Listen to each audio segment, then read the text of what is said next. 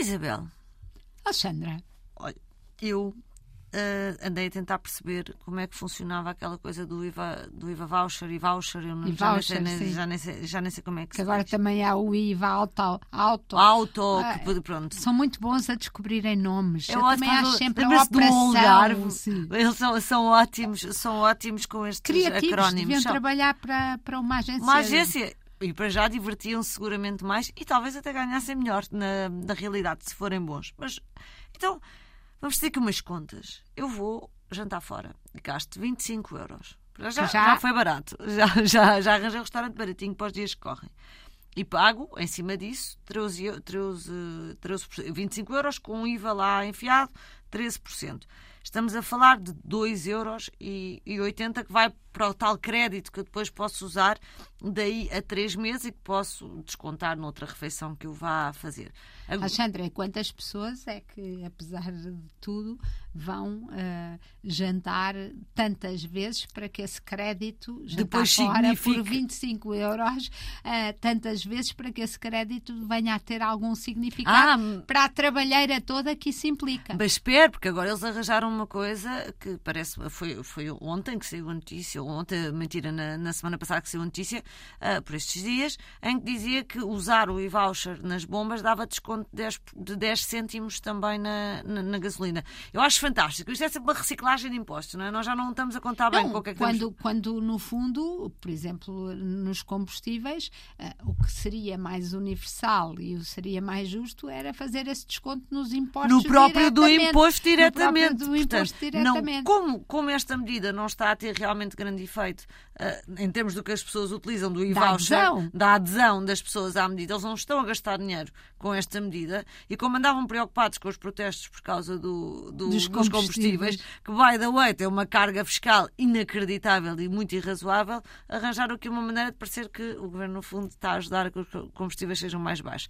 Enfim, é uma baralhação. Mas, Isabel, eu não quero saber destes 2,80€ para nada. Eu só não quero ah, é pagar e- tantos impostos. Eu, eu preciso lhe dizer que a quantidade de gente que devem ter emprego para gerir esta plataforma, para devolver o crédito para as contas de- do contribuinte, e etc. Ou seja, há aqui uma máquina depois que, que também pesa. Mas eu e a Alexandra tínhamos visto isto por um ângulo diferente, que eu achei que eles esqueceram-se de consultar um especialista em economia Comportamental. para perceber que de facto isto não ia resultar. É, Isabel, e, e eu- e- eu acho que todos nós percebemos que quando alguém nos está a, a cobrar uma coisa que, que nós não queremos pagar para ela, ou, ou estamos a sentir penalizados, nós dizemos, olha, fico com o dinheiro para si, eu não quero isso para nada, mesmo que eu vá gastar o dobro ah, ao lado.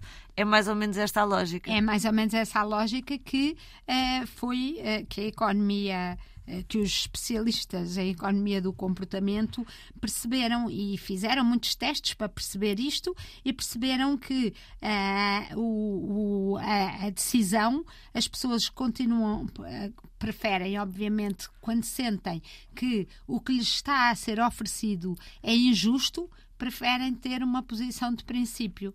Eh, claro que a partir de um certo valor não terão exatamente igual. Isto depois tem Claro, escalões. com certeza. Mas sim. isto também surgiu porque, a certa altura, hum, eh, por exemplo, agora muitas empresas estavam a tentar fazer programas de mindfulness, de yoga, no regresso ao trabalho.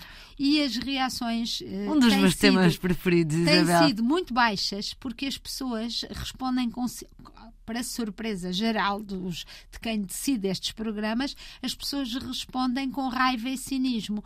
Ou seja, elas esperam, têm problemas graves para resolver no local de trabalho, têm dificuldades na conciliação da família com, com o horário de trabalho, têm más condições de trabalho e quando alguém vem oferecer-lhes, aparentemente de grátis, A aula de mindfulness aula e de meditação. eles dizem, olha, guardem lá o mindfulness e a meditação, porque a minha saúde mental trato eu dela, arranjo-me uma cadeira ou um bom computador ou um Ou paguem-me ou paguem-me melhor, ou paguem ou melhor. tratem-me melhor ou tratem no dia, a melhor. dia- no dia a dia. Portanto, de facto, se calhar vale a pena hum, eh, um consultor de, de comportamentos antes de fazer estas medidas que Podia só perguntar bem. às pessoas primeiro, não é? Se elas Exatamente. efetivamente querem.